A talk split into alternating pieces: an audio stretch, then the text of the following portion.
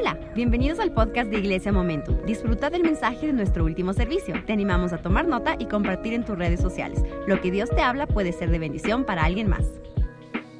Abre tu Biblia en Salmo 107. Quiero hablar con ustedes hoy sobre un tema que a mí me llama mucho la atención, que es el poder de la gratitud. Repito conmigo, el poder de la gratitud. No, no como quien está dormido. Despierta un poquito más. El poder de la gratitud. Gracias. Entonces, abre ahí Salmo 107, que dice lo siguiente. Salmo 107, versículo 1. Dad gracias al Señor porque Él es bueno. Su gran amor perdura para siempre. Ahora va al versículo 8. Dice así, que den gracias al Señor por su gran amor, por sus maravillas en favor nuestro. No sé si ustedes ya leyeron el Salmo 107, pero el Salmo 107, David comienza a dar gracias al Señor y dice, todo el pueblo da gracias al Señor. Sean, sean gratos al Señor. Tengan gratitud para con el Señor. Y llega al versículo 8 y el versículo 8 se repite en el versículo 15, 21 y 31. Es, la mismo, es lo mismo que David dice. Él dice, den gracias al Señor por su gran amor y también por sus maravillas. Ahora, me llama la atención que David, él no propone que primero demos gracias al Señor por sus obras. David propone que en primer lugar demos gracias al Señor por quien Él es. David dice, no vas a dar gracias al Señor primero por lo que hace. Vas a dar gracias al Señor por lo que Él es. Porque Dios solo puede hacer algo que es su esencia. Dios solo puede eh, accionar bajo su esencia. Él solo puede accionar bajo su carácter. Entonces, cuando David está diciendo, den gracias al Señor porque eres bueno, David está diciendo, las obras del Señor reflejan su carácter. Pero yo no quiero agradecer solamente por sus obras, yo quiero agradecer por su carácter. Yo no quiero agradecer solo por lo que el Señor hace, yo quiero agradecer por lo que el Señor es. Y ahí David cambia en el versículo 8 y dice, ahora den gracias por su amor. ¿Cuántos saben que Dios es amor? Dios es amor. Dios es amor. Y cuando Dios es amor, todo lo que hace es fruto de su amor. La bondad de Dios es fruto de su amor. Todo es fruto del amor de Dios. Entonces David dice, ok, ahora que ustedes ya reconocieron que Dios es bueno, ahora reconozcan su amor. Y a partir de eso comiencen a reconocer ahora sus obras. Comiencen a reconocer lo que Él hace. Comiencen a reconocer lo que Él está haciendo, lo que Él hizo, lo que va a hacer. Comiencen a reconocer. Entonces David trae toda la cuestión en un paquete. Todo se resume a lo que Dios es. Todo se resume, se resume al carácter de Dios. Todo se resume a lo que Dios es. Pero ¿cómo Dios puede ser bueno en una situación complicada? ¿Cómo Dios puede ser bueno en una situación que yo no veo solución? ¿Cómo Dios puede ser bueno en una situación de enfermedad? ¿Cómo Dios... Te voy a decir una cosa. Él sigue bueno. Él no cambia. Su carácter no cambia. Su persona nunca va a cambiar. Su forma de actuar no va a cambiar. No es porque tú no ves que Él no está haciendo. No es porque tú no ves, porque nosotros tenemos esa idea, ¿no? Yo tengo que ver. Ay, si yo no veo nada, comienza la ansiedad a entrar. Porque tengo que ver, porque tengo que ver. Si yo no veo, no quiere decir que Dios no está haciendo. Si yo no escucho la voz de Dios, es porque no, no es porque Él no está haciendo nada. Mira, cuando Dios se calla es porque está haciendo algo bueno. Cuando Dios se calla, es porque está haciendo algo bueno. ¿Tiene sentido lo que digo? Es hermoso eso. Y, yo me recuerdo porque yo crecí en una familia en donde mis padres no tuvieron mucho dinero. Mis padres no tuvieron bastante condiciones financieras, recursos y cosas así, pero gracias a Dios siempre tuvimos becas, siempre tuvimos eh, en, buenos colegios, no porque mis papás podían pagar, sino porque Dios podía pagar todo eso.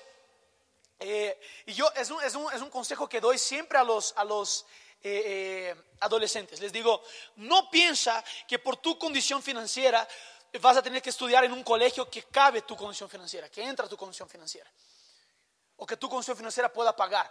Dios puede pagar. Dios puede darte una beca mucho mejor, Dios puede abrirte puertas y eso pasó conmigo y con mis hermanas también. Eso pasó con nosotros. Pero ahora, todo eso nosotros aprendimos de un padre y una madre que supieron enseñarnos el valor de la gratitud. Supieron enseñarnos el valor de ser gratos al Señor todo el tiempo. Así como dice el texto de 1 Tesalonicenses 5, que dice, den gracias al Señor en todo tiempo porque esta es la voluntad de Dios en Cristo Jesús.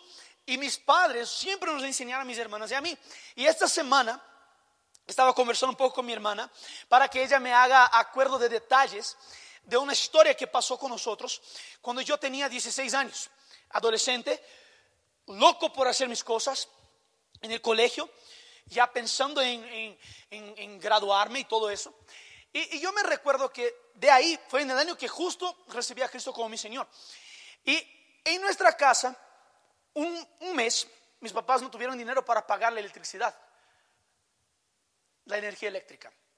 Y me recuerdo de, una vecina que nos prestó su enchufe para que pudiéramos enchufar la refri, para no perder la comida que, que había toda ahí. Y una situación que parecía desagradable, mis padres la volvieron en una experiencia de ver la gratitud o la bondad de Dios en eso. Y me recuerdo que mis papás, por un mes, por un mes, sin luz, ellos ponían velas por toda la casa. Y cuando ponían las velas, ellos comenzaban a jugar con la sombra. ¿Y cuántos saben que para un adolescente de 16 años es medio aburrido no tener que hacer? Y tú como adolescente comienzas a decir, ¿por qué mis padres están dando gracias a Dios y están jugando en medio a todo eso? ¿Por qué mis padres pueden jugar por un mes sin ver la, luz o cosas así? No podíamos ver televisión, no podíamos jugar videogames, que no podía yo jugar. Y yo me recuerdo que mis padres siempre nos sentaban en la mesa y decían, vamos a comenzar a agradecer al Señor. Vamos a comenzar a agradecerle al Señor. Y yo me recuerdo que desde niño, este es un hábito que mis padres sembraron en nuestro corazón como hijos. Daniel, ¿por qué eres grato? Mariana, ¿por qué eres grato? Grata. Y ahí comenzamos a decir, por las sábanas, por la cobija, por la ducha caliente, por la comida, por el cielo, por el sol, por el ojo que puede ver, por el, por el respirar, por el aliento de vida, por el latir. ¿Ves? Solo aquí en menos de 10 segundos ya nombré por lo menos 10 cosas que debería ser grato. A mí me gusta decir una cosa. Si Dios es detallista con nosotros en su cuidado para con nosotros, seamos nosotros detallistas para agradecerle. Seamos detallistas para agradecerle a Él. Porque nosotros nos gusta agradecer por lo general. Y si yo te digo que Dios piensa en cada cuidado, en cada detalle de tu vida, y ahora te toca a ti reconocer los detalles y decir, wow, wow. Y me recuerdo de esta época que estábamos sin luz, que un amigo vino a dormir en la casa. Y cuando este amigo vino a la casa, mi mamá estaba con vergüenza. ¿Por qué? Porque no teníamos luz. Y mi amigo tenía una situación financiera chévere. Y cuando él entra a la casa, él dice, sí, estos hijos pues no pueden. Mi mamá le coge la mano, déjame enseñar aquí en la mesa. Déjame decirte, comienza a agradecer al Señor ahora. Agradece, agradece, agradece, agradece. ¿Sabes por qué? Una cosa que yo entendí es que la gratitud no deja con que, yo pase vergüenza aún en una mala situación. Si tú eres grato y estás pasando por una situación que puede avergonzarte, tú tienes que comenzar a decir, hey, yo estoy siendo grato a Dios porque Dios es bueno, porque Él nunca falla, porque Él es fiel, porque Él está conmigo. Y cuando estoy en eso, yo no tengo que tener vergüenza de lo que estoy pasando. Porque Él está conmigo, caminando al lado mío. Hey, tiene sentido lo que voy diciendo. Tal vez nosotros debemos comenzar a ser más gratos en nuestro corazón. Tal vez debemos comenzar a tener más gratitud en nuestro corazón.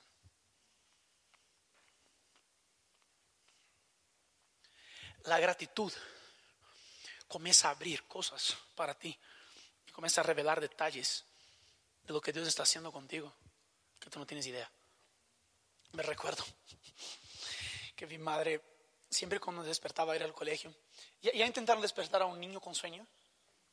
¿Sí? Bien difícil, ¿no? Hasta algunos adultos es difícil despertar, pero unos niños es bien difícil despertar, porque el niño está así, no quiero, no quiero. Y cuando está ahí, me recuerdo que mi madre nos hacía lo siguiente. ¿Sabe cuál es la primera cosa que vas a hacer al despertarte? Dar una sonrisa. Mi hermana se ríe porque es verdad. La primera cosa que vas a hacer es darte una sonrisa. ¿Sabes por qué? Porque la primera cosa que vas a hablar cuando despiertes es gracias Señor por más un día de vida. Es gracias Señor por un día más que tú me has dado para vivir en tu presencia. Gracias Señor Dios. Y comenzábamos a agradecer. Comenzábamos a agradecer al Señor. Desde niños. Y, y, hoy yo quiero hablar sobre tres cosas que la gratitud hace con nosotros. El poder que tiene la gratitud en nuestra vida. Entonces el punto número uno es la gratitud revela la bondad de Dios. Cuando nosotros somos gratos al Señor, nosotros podemos ver la bondad de Dios. El texto dice que dad gracias al Señor porque Él es bueno. Yo no tengo cómo saber la bondad de Dios si yo no reconozco lo que Él ha hecho. Yo tengo que agradecerle al Señor para saber y entender que Él ha sido bueno para mí. Yo sé que Dios es bueno, pero ahora la bondad de Dios se manifiesta en sus obras. Y cuando la bondad de Dios se manifiesta en sus obras, yo me toca a mí reconocer lo que Él ha hecho. Por eso yo comienzo a entender que Dios es bueno en todo tiempo. Puedo pasar por cualquier situación, puedo no tener recursos, que muchos de nosotros, si no tuviéramos recursos, como fue el caso que pasó con mis padres, lo primero que van a hacer es, ay, Dios no me ama, Dios se olvidó de mí, Dios no me quiere, Dios no está conmigo. Dios, y comenzamos, y íbamos a comenzar a quejarnos. Pero la queja te aleja de la bondad de Dios. La queja te aleja de la bondad de, la bondad de Dios. Pero ahora, la gratitud revela la bondad de Dios. Ahora, mira una cosa. Dios no cambia. Eso tiene que ser una verdad en nuestro corazón. Tenemos que entender eso. Dios no cambia. Él nunca va a cambiar. Ahora, abre tu Biblia en Salmo 23, por favor. Salmo 23. Creo que todos conocemos Salmo 23 desde siempre. Yo voy a sentarme porque creo que sentados ustedes ponen más atención en mí. Salmo 23 dice, el Señor es mi pastor y nada, nada me va a faltar. Nada. El Señor es mi pastor y nada me va a faltar. Pon la atención en esto. No importa, es niño, tranquilo. El Señor es mi pastor y nada me va a faltar. Ahora, si tú lees todo el texto del Señor es mi pastor y nada me va a faltar, tú vas a percibir una cosa, que la Biblia dice que Él pone o prepara una mesa en la presencia de nuestros enemigos. Mira, nuestros enemigos no están a la mesa con nosotros. Él prepara una mesa en la presencia de ellos. No sé cuántos de ustedes ya tuvieron el privilegio de servir comida y no comer. Es privilegio. Pero voy a decir, cuando estás sirviendo, no te dan las ganas de comer eso de ahí. Lo que estás sirviendo. Te da ganas de decir, quiero comer eso, necesito comer eso. Wow, una picaña brasilera, quiero comer. Y al almuerzo ya está viniendo. Mira, aquí la cosa es la siguiente. A mí me gusta pensar que cuando soy grato a Dios, yo puedo entender que nada me falta, porque Él cuida de mí. Así que la, la gratitud revela la confianza que yo tengo en Él. Y cuando Él prepara la mesa en la presencia de mis enemigos, mis enemigos están viniendo hacia mí, y yo miro a la cara y digo, ansiedad, no te voy a dar espacio porque Dios es bueno. Depresión, no te voy a dar espacio porque Dios es bueno. Tú le miras a la cara y comienzas a declarar tu confianza en Dios. Tú le miras a la cara a tu mayor complicación, a tu mayor desafío y dile, hey, yo no voy a poner atención en ti, porque mis ojos están fijos en Dios, porque mi gratitud es para con Él, no para contigo. ¿Sabes qué pasa cuando yo no soy grato al Señor? Las situaciones comienzan a agrandarse enfrente mío. Pero la gratitud me hace ver la bondad de Dios en medio de todo eso y las situaciones comienzan a quedar chiquitas frente a la bondad de Dios. La cosa es, porque nosotros nos reconocemos muchas veces y no somos gratos al Señor, somos dominados por este tipo de cosas. Somos dominados por nuestros desafíos, somos dominados por nuestros sentimientos, somos dominados por, nuestra, por la ansiedad, somos dominados. Y yo comienzo a ver la situación agrandarse, ¿sabes? Solo por falta de gratitud. aunque yo pase por el valle de sombra de muerte, aunque yo, aunque yo no necesito temer, porque tú estás conmigo. Soy consolado por Él.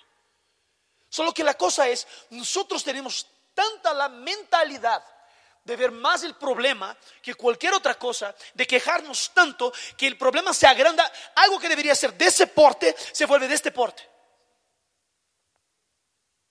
Algo que es tan mínimo por tanta queja que hay en nuestro corazón, por tanta falta de gratitud que hay en nuestro corazón hacia Dios, se vuelve un gigante.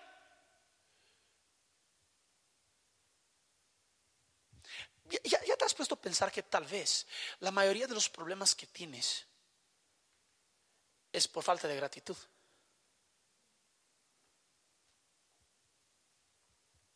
Es por falta de confianza de que Dios es bueno. Voy a mejorar esa frase. No es la, la mayoría de problemas. Es como te sientes en medio del problema.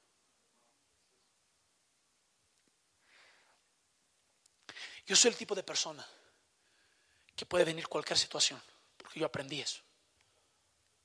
Cualquier situación. La primera cosa que yo voy a hacer es Dios, gracias. Te voy a hacer una pregunta. ¿Cuántos aquí agradecen a Dios por una puerta abierta? Por favor, sean honestos, por una puerta abierta. Creo que todos deberían agradecer, por favor. ¿Cuántos aquí agradecen por una puerta cerrada? Porque pensamos que las puertas cerradas no es la voluntad de Dios. Y muchas veces Dios cierra una puerta solo para mostrarte que Él es quien es bondadoso. Que Él abre puertas que nadie puede cerrar y que cierra puertas que nadie puede abrir. Esa es la cosa. Y nosotros estamos enfocados muchas veces en eso. Ahora abre tu Biblia en Salmo 19, 14.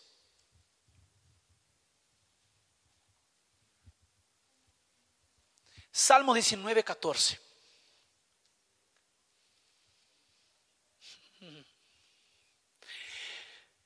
David en el comienzo va a decir, sean gratos por los dichos de su, ¿qué está ahí? Dichos de su boca. Pon atención en eso. Me gustó predicar sentado. Creo que voy a partir de predicar sentado. Mentira. Pero pon atención en eso. David dice lo siguiente que su gratitud sea manifiesta a través de tus palabras, a través de tus labios. La cuestión aquí es que nosotros cuando Dios hace algo, nosotros muchas veces quedamos callados y agradecemos en nuestro corazón. Agradecemos aquí. Pero si yo te digo que tal vez para manifestar la bondad de Dios, que Dios ha tenido para contigo, debes decir, debes hablar a todos los que están alrededor tuyo. Porque Dios es bueno y su misericordia dura para siempre. Porque yo soy grato, porque Dios me hizo, me, dio un libramento aquí. Porque Dios abrió la puerta aquí. Porque se cerró una puerta aquí. Pero vino la provisión de otro lado. Yo comienzo a declarar con mi boca y ahora la bondad de Dios toma cuenta del lugar en donde estoy. Yo soy el tipo de persona que si tú te vienes a quejarte cerca mío, yo te voy a callar. Porque yo no acepto queja. Ay, Daniel, qué malo. No acepto. ¿Sabes por qué? Porque la queja revela maldad. La queja revela que yo no tengo el corazón posicionado para ver la bondad de Dios. Pero cuando yo estoy con un corazón grato, en medio a cualquier situación yo puedo ver la bondad de Dios. Y voy a declarar la bondad de Dios en la tierra de los vivientes. Y voy a declarar la bondad de Dios en los costados. Yo voy a alzar mi voz porque los dichos de mi boca tienen que revelar la, gratitud que está en mi corazón. La boca habla de lo que está lleno en el corazón. Entonces, si el corazón está lleno de gratitud, mis labios tienen que estar llenos de gratitud todo el tiempo.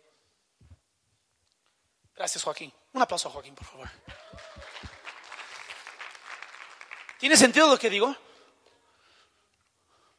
Entonces te voy a dar 15 segundos para comenzar a agradecer al Señor. Y dele, comienza, comienza a agradecer al Señor por su bondad. Comienza a agradecer al Señor por todo lo que ha hecho. Vamos, abre tu boca. Abre tu boca y genera una atmósfera de gratitud en ese lugar. Señor Dios, tú eres bueno. Gracias por el aire que respiramos. Gracias porque tenemos vida y vida en abundancia. Gracias porque tú nos amas más que todo. Gracias porque tú eres fiel y nunca fallas. Amén. Entonces la gratitud tiene el poder de revelar la bondad de Dios. Segundo punto.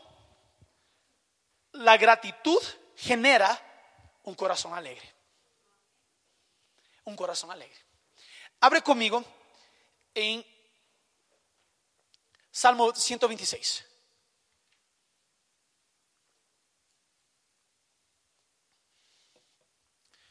Salmo 126, versículo 3.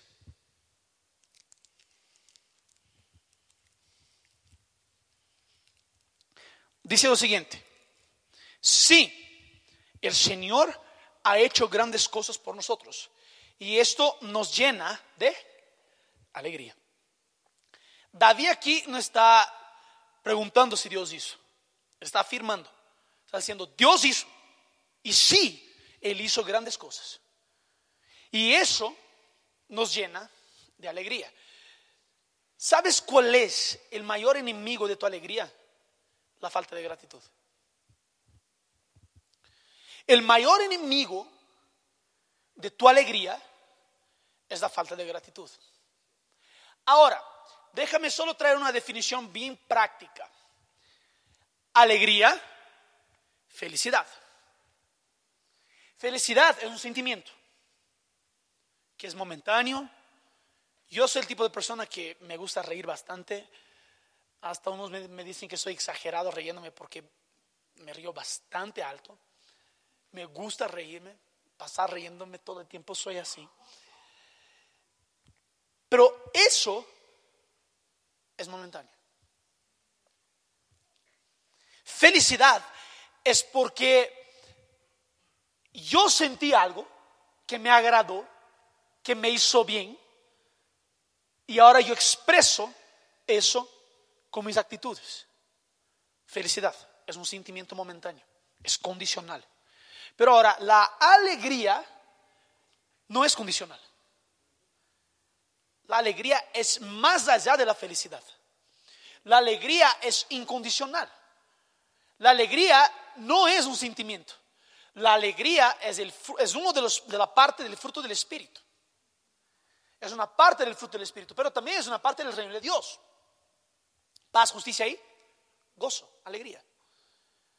Alegría es incondicional. Les pruebo. Abre tu Biblia en Filipenses capítulo 4. Filipenses capítulo 4.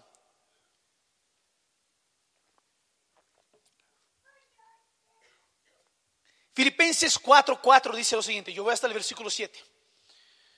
alegraos siempre en el Señor.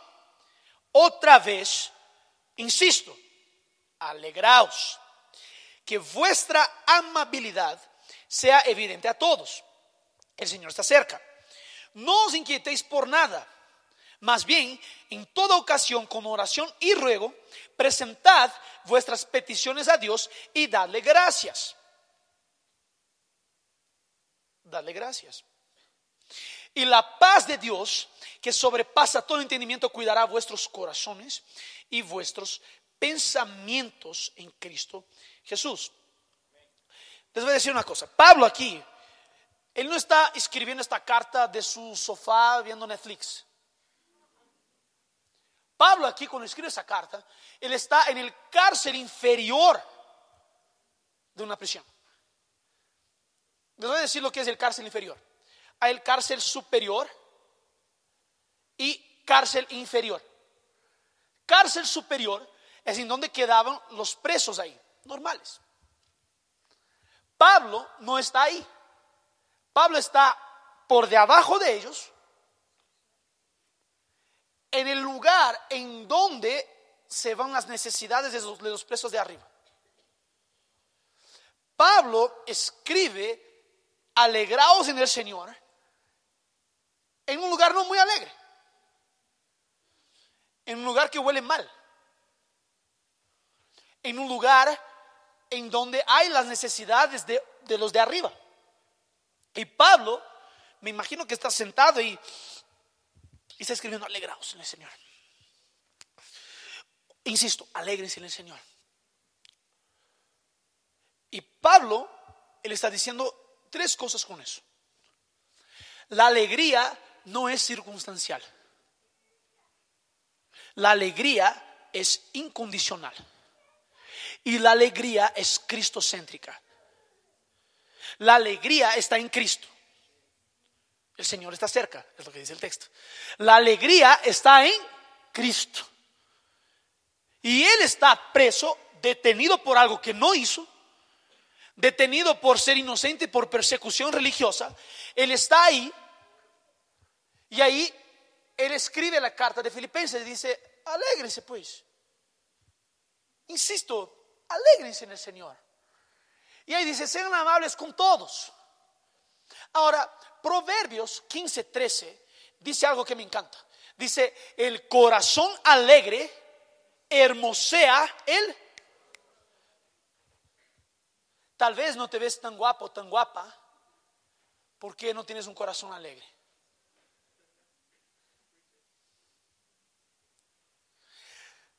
Si tú estás gozoso, alegre por todo lo que el Señor ha hecho, eso se va a reflejar en tu cara.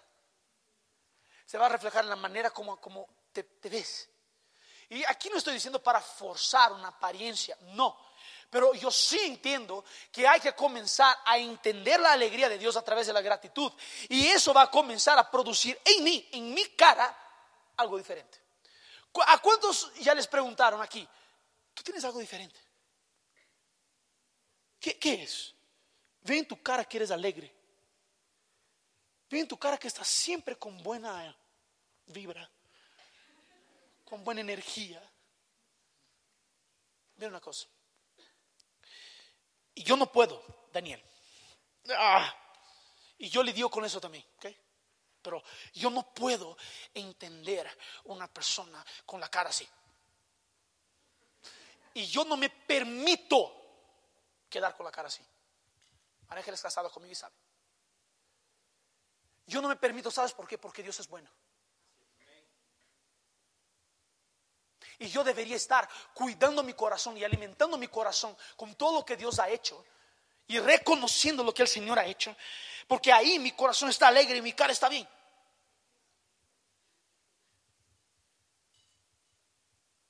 Trae la memoria lo que produce esperanza.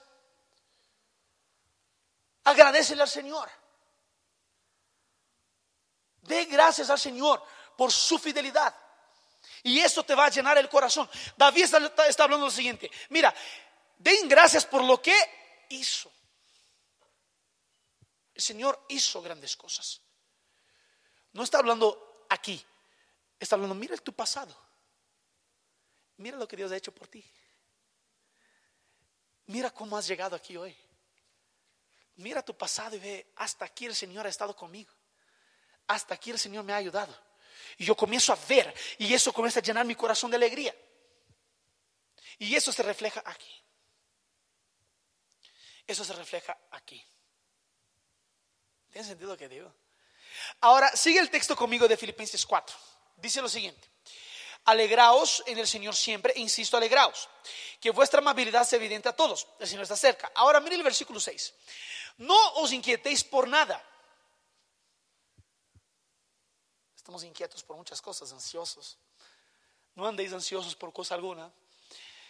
No os inquietéis por nada. Más bien, en toda ocasión, cuando estás inquieto, con oración y ruego, presentad primero peticiones a Dios y dadle gracias.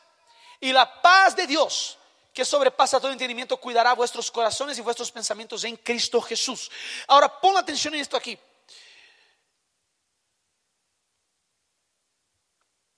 La única cosa que puede intentar robar tu alegría es que estés inquieto.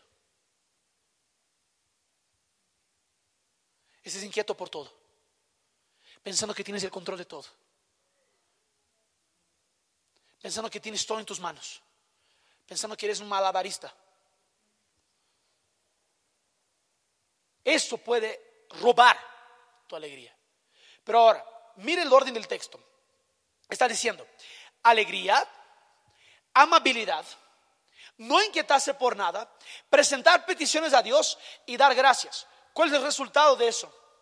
Y la paz de Dios, que sobrepasa el entendimiento guardará vuestros corazones en Cristo Jesús. Pon eso, pon atención en eso.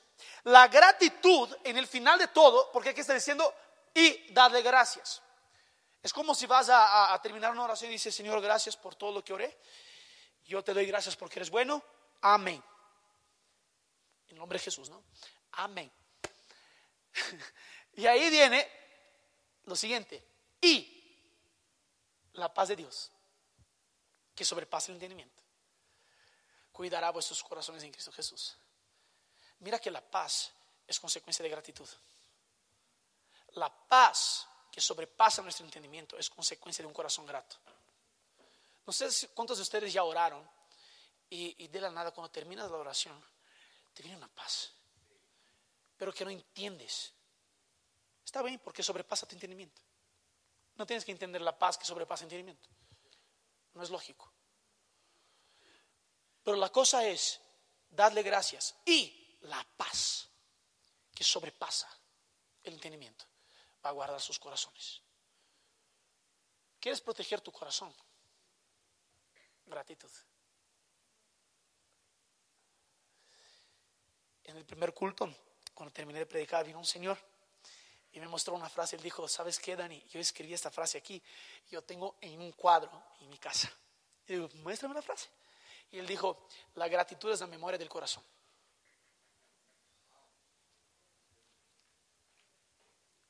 La gratitud es la memoria del corazón. Y, yo comencé a pensar, es verdad, es real. Porque un corazón alegre es un corazón que sabe reconocer la bondad de Dios. Sabe reconocer lo que Dios ha hecho. Sabe reconocer que Dios es bueno. Un corazón alegre es así. Y por eso me preguntan, Daniel, ¿cómo tienes tanta energía? ¿Cómo tienes tanto gozo? ¿Cómo cómo tienes? Es Dios. Es fácil. Es solo agradecer en medio a cualquier cosa. Cualquier detalle agradece. Y di Dios, gracias porque eres bueno. Gracias por tu fidelidad. Gracias porque tú me cuidas. Gracias porque en medio de todo eso tú estás conmigo. Ahora, una otra cosa. La Biblia dice que en la presencia de Dios, Salmos 16, Salmo 16 dice que en la presencia de Dios, creo que es 16, 11, déjame chequear. Salmo 16, 11. Eso, Salmo 16, 11 dice que en la presencia de Dios hay plenitud de alegría hay alegrías perpetuas, Hay alegría que no se termina. Hay alegría que no se acaba. Hay alegría que no se apaga. ¿Sabes cuál es la última, única forma de no sentirse alegre? Es cuando no estás en la presencia de Dios.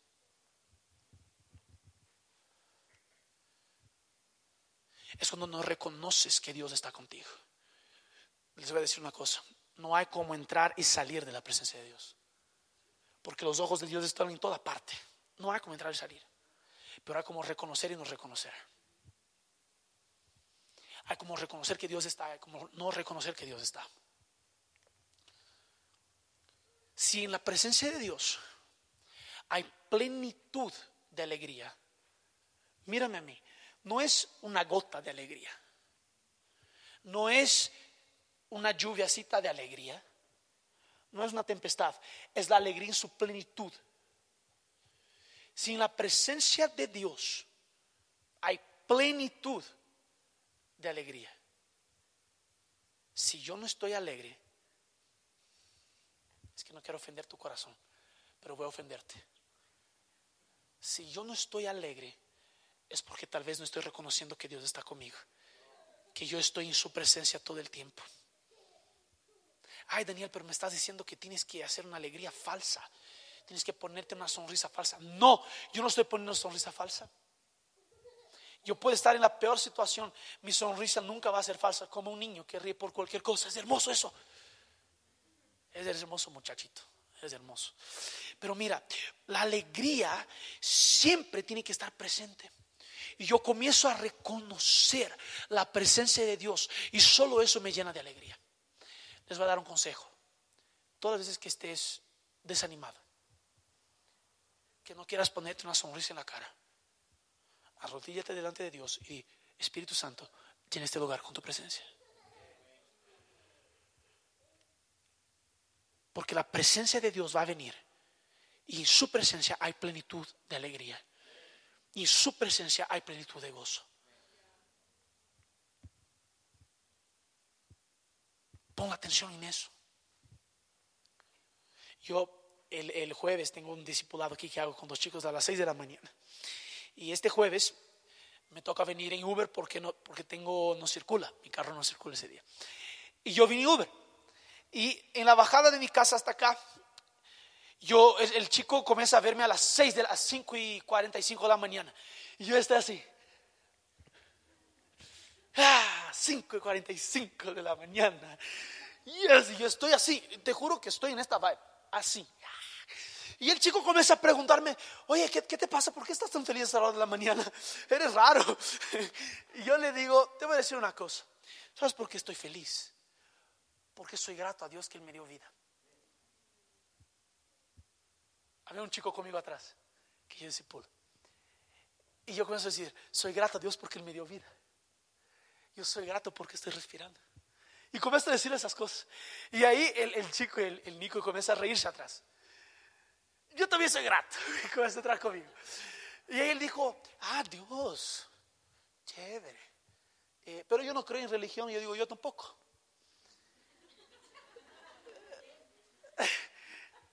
Y le expliqué que religión es algo que hacemos para agradarle a Dios, para conectarnos con Dios. Pero el Evangelio es lo que Dios hizo para que nosotros podamos estar conectados con Él. A través de Jesucristo. Y cuando llegamos aquí en la puerta de la iglesia, el chico del Uber comienza, ah, bueno, entonces gracias a Dios, ¿no? Gracias a Dios que Dios es bueno, gracias a Dios que estoy vivo, gracias a Dios que tengo un trabajo, gracias a Dios. Y comienza a agradecer. Mira eso, tu gratitud y tu alegría va a contagiar a la gente. Pon atención, si tú tienes un corazón así como la tristeza, la queja, la, no sé, el estrés contagia a todos, tu alegría, tu felicidad, tu amabilidad, eso también contagia a todos. Y nosotros tenemos que comenzar, tú y yo, a promover alegría. Tú, tú y yo somos promotores de alegría. ¿Pero por qué? Porque el Señor hizo grandes cosas. Tú y yo somos promotores de alegría. Para mí esa es una verdad que nunca va a cambiar.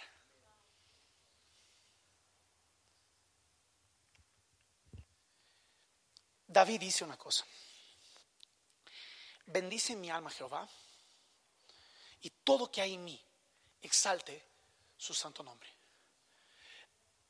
David, parece que David, y David cuando escribe esos salmos, este salmo específicamente, está en medio de una guerra, toda la vida de David, ¿no? Que sabemos que pasó por unas tonteras y son tonteras también, pero pasando por cualquier cosa, pasando por el valle de sombra de muerte, David da un orden a su alma. Alma, mira eso. Tu deseo no es bendecir a, Jehová. Tú estás pasando por el valle de sombra de muerte. Tú estás elevando tus ojos a los montes y no ves el socorro. Ahí ves que viene del Señor. Tú estás pasando por un montón de cosas, pero alma mía, tú vas a bendecir a Jehová aunque puede estar pasando por todo eso, yo tengo la revelación de la bondad de Dios. Yo tengo la revelación de que Dios camina conmigo. Yo tengo la revelación de que mi corazón, de que Dios ha hecho grandes cosas por mí. Por eso, alma mía, yo te doy un orden. Bendice a Jehová. Hey, cuando tú estés un poco estresado,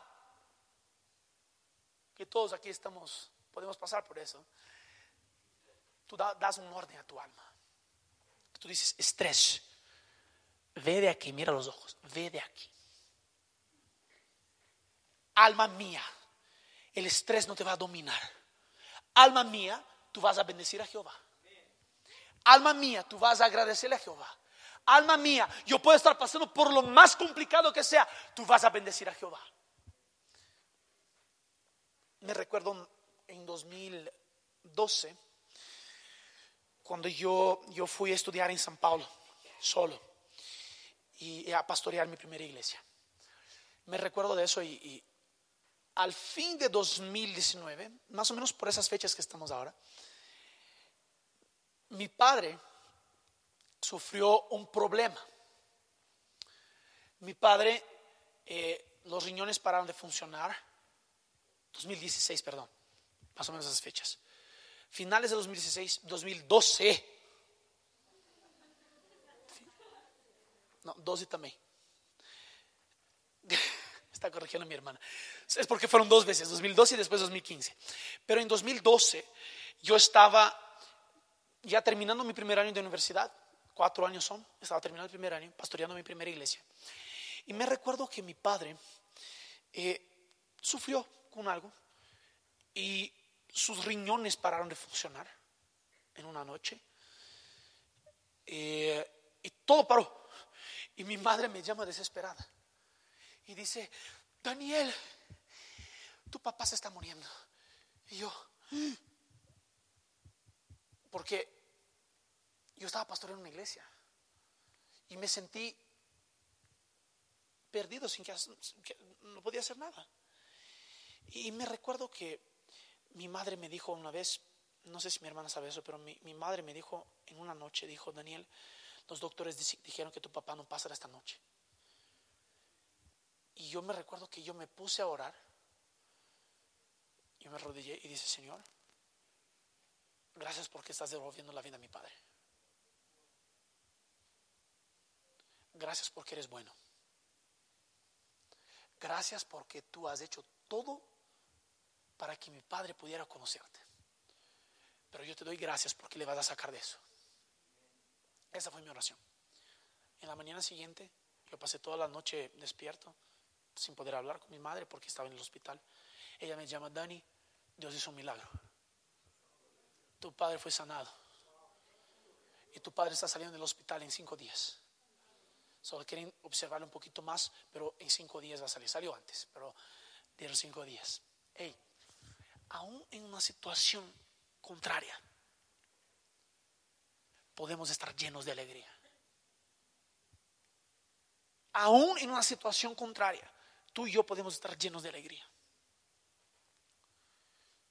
Pero la queja quiere robar nuestra, nuestra gratitud, nuestra alegría. La falta de gratitud quiere decir, hey, no hay por qué alegrarse en eso. No hay cómo alegrarse en eso. Pero Dios dice, hey, yo estoy contigo en medio de todo eso y tú puedes estar alegre. ¿Tiene sentido lo que digo? Busquemos la presencia de Dios porque en su presencia hay alegrías perpetuas. Punto tres para terminar.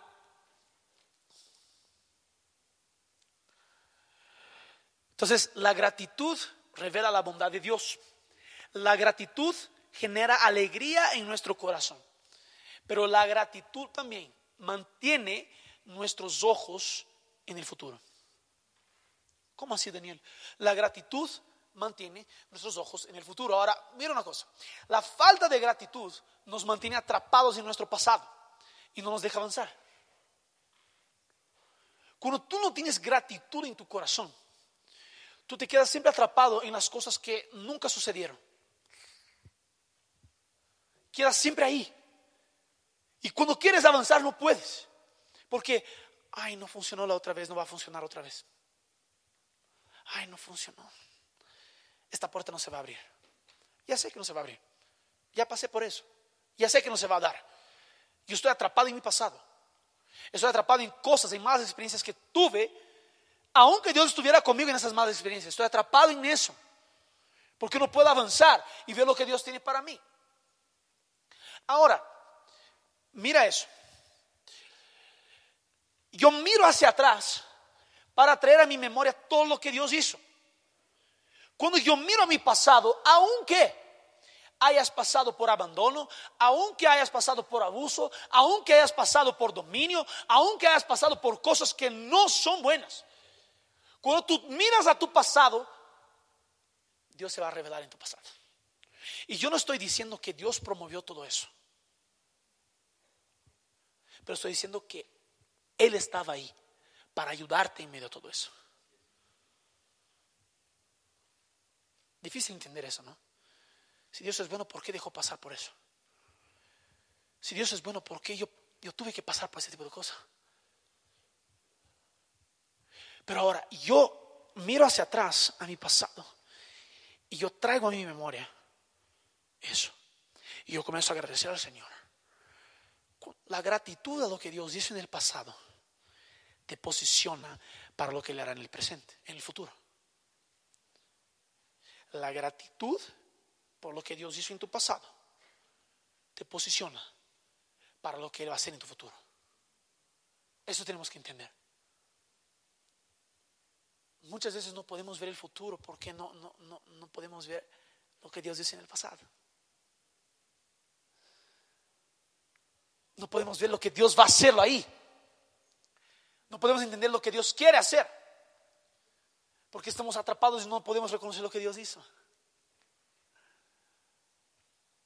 Yo quiero traer a la memoria lo que produce esperanza.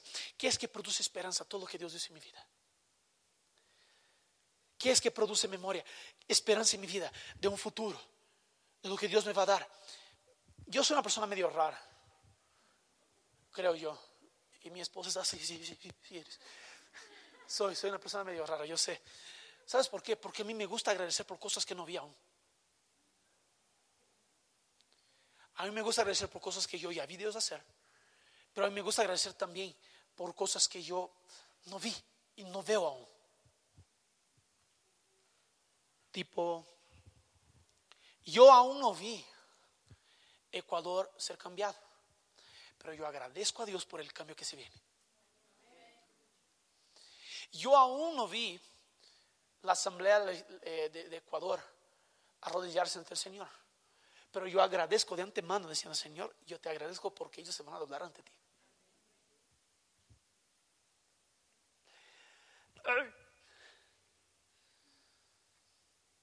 La cosa es, tal vez yo no vea las cosas buenas que Dios quiere promover en el futuro, porque yo no vi la solución que Dios trajo a mi pasado.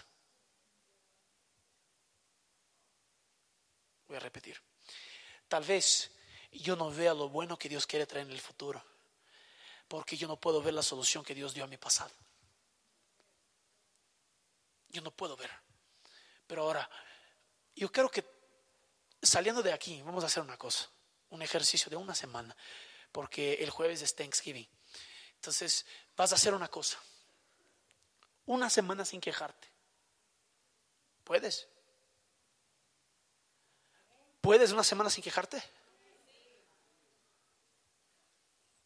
Va a estar bueno eso. En lugar de quejarte, agradezca. Y cuando te venga una queja, y la cosa aquí es, vamos a tener en familia eso todo, ¿ok? Y la cosa es, si uno se queja, el otro tiene la libertad de decir, no te quejes. El pastor dijo que no te quejes.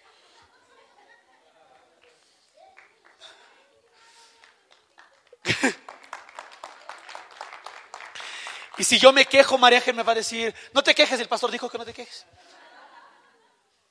Pero la cosa es, hay que comenzar a ver cuánto tiempo logramos sin quejarnos. No estoy diciendo que no pueden pasar las cosas. Estoy diciendo que vamos a ver la mano de Dios en todo lo que sucede. Eso es lo que quiero decir. Y vamos a poner nuestra mirada fija en lo que Dios está haciendo, en su bondad. Vamos a alegrarnos con eso. Vamos a agradecer al Señor con todo nuestro corazón. Y ahí podemos ver y comenzar a ver, agradecer por todo lo que le hará. Ya de antemano. ¿Tiene sentido? Ahora, solo para terminar, una historia que me encanta es la historia de Gedeón. Es una de las historias que más me, encanta. Es Gedeón. Y Gedeón estaba en un momento de, opresión. El pueblo de, de Israel estaba esclavo por los midianitas. Y Dios le aparece a Gedeón. Y Gedeón está ahí pisando las uvas para hacer vino está haciendo ahí. Y Dios le aparece a Gedeón. Y dice, Gedeón, valiente, tú eres valiente y yo te voy a usar para liberar a Israel. Y Gedeón dice, estás loco, yo soy el más chiquito de, la casa de mis padres. Mi familia es la menor en Israel. Y ahí es jueces 6 lo que estoy diciendo. Y Dios se revela y dice, no, no, pero yo tengo un propósito para ti. Y Gedeón dice, pero, a ver, a ver, a ver, he escuchado lo que tú has hecho. Mis padres me enseñaron lo que tú hiciste. Mis padres me dijeron de mi pasado, de, lo que tú hiciste en el pasado, cómo liberaste el pueblo de las manos de los egipcios, cómo llevaste el pueblo a todos los lugares, cómo les cuidaste. Tú, yo sé las cosas que hiciste. Pero ahora, déjame decir una cosa. Si realmente lo que me estás diciendo es, yo voy a probarte. ¿Cuántos se acuerdan de la historia? Que dice lo siguiente. Gedeón entonces coge un algodón y pone en el, en el césped. Y dice, si tú realmente me estás escogiendo para eso, moje el algodón y que no se moje el césped. Al siguiente día baja, el algodón está mojado, el césped está seco. Y ahí vuelve otra cosa. Ahora vas a mojar, Dios, vas a mojar el césped, pero el algodón va a estar sequito. Al otro día viene, el algodón está seco y el césped está totalmente mojado. ¿Sabes lo que Gideón estaba haciendo? Estaba experimentando a Dios. Porque muchas veces vivimos de la gratitud de otros.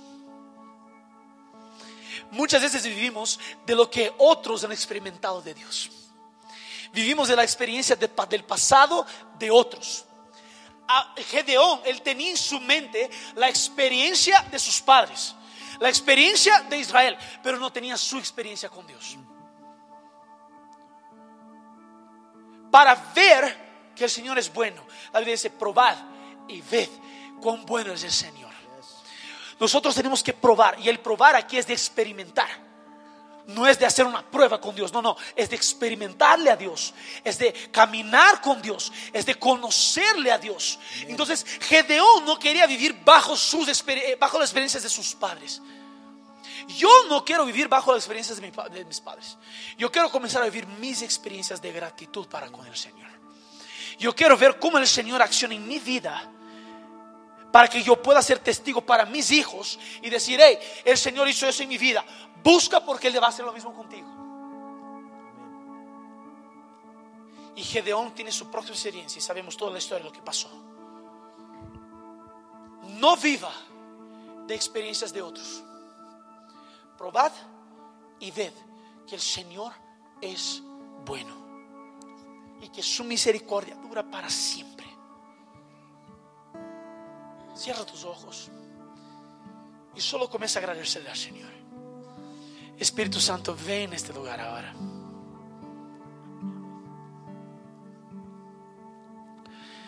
Llena este lugar, Espíritu Santo, ahora. Comience a agradecer al Señor por su fidelidad. Comience a agradecer al Señor por su bondad.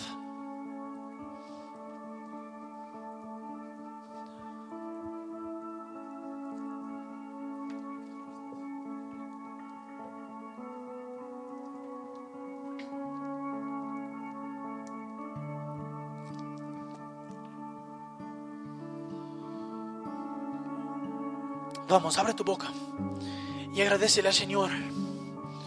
Solo agradecele porque es bueno. Levante tu voz en gratitud al Señor. Levante tu voz para ver todo lo que le ha hecho por ti. Comience a ver. Y si has pasado por alguna situación en donde sufriste alguna cosa que te causó un trauma, comience a ver Dios en medio de esa situación. Y oramos ahora por sanidad en tu corazón en el nombre de Jesús. Padre, oramos por un corazón gozoso, alegre en ti.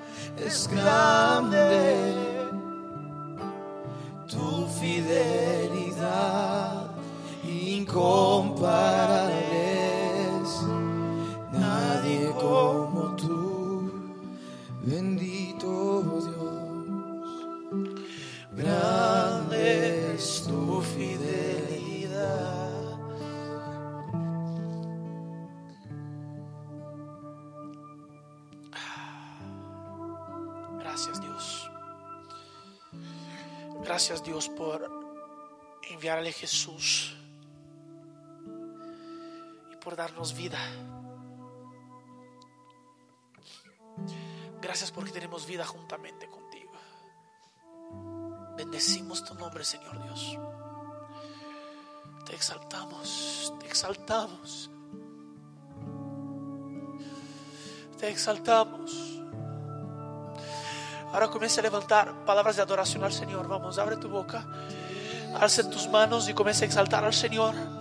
Comienza a exaltar al Señor. El Santo Dios. Te Exaltamos. Santo. Te exaltamos,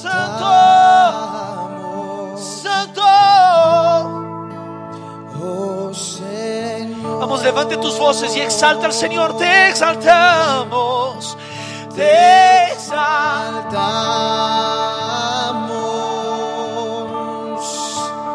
te exaltamos,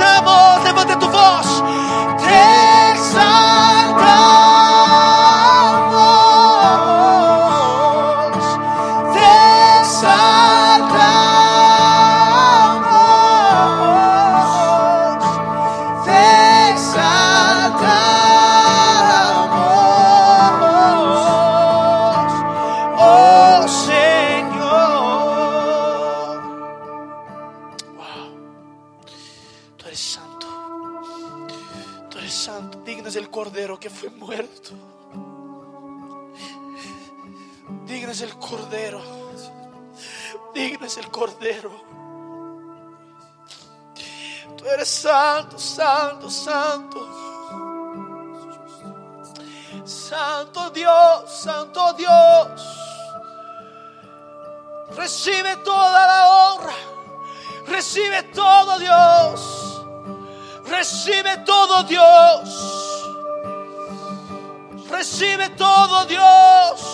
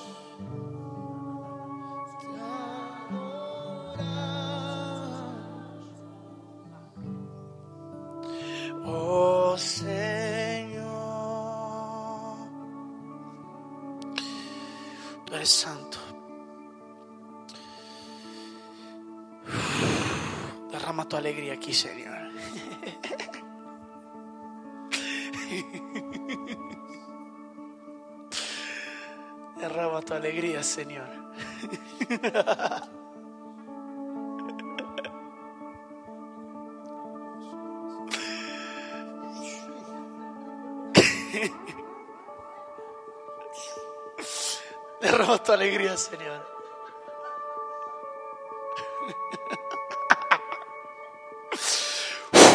Más.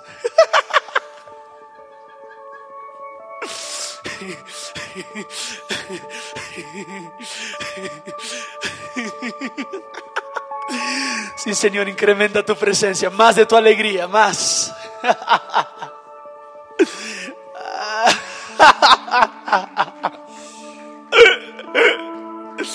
Más de tu alegría, Señor Dios.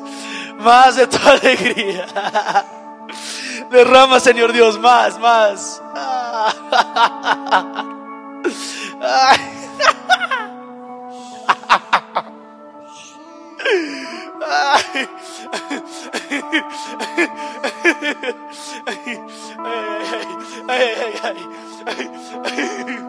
Más de tu alegría, Señor Dios, más, más.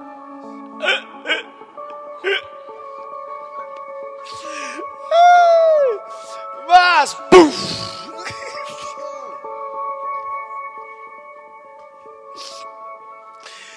Ay, ay, ay, ay. Hay que terminar bien, hay que terminar bien. Pero estoy borracho, estoy borracho.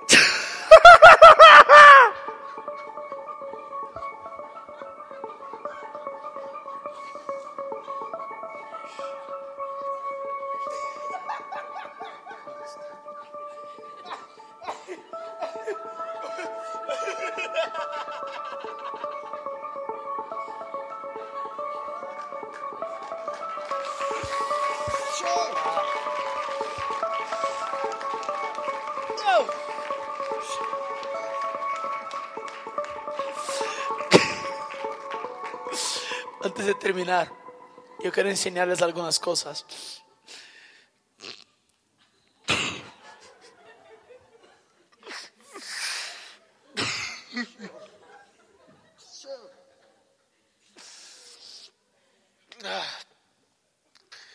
Quiero enseñarles algunas cosas que hemos vivido este año como iglesia. Puede, si quiere sentarse, pararse, no importa. Pero es para que seamos gratos al Señor por todo lo que le ha hecho en esta casa. Amén. Mira, comenzamos el año con 160 personas por domingo. y estamos terminando el año con el doble, 320. Dios es bueno, ¿no es cierto? Gracias a Dios. Próximo.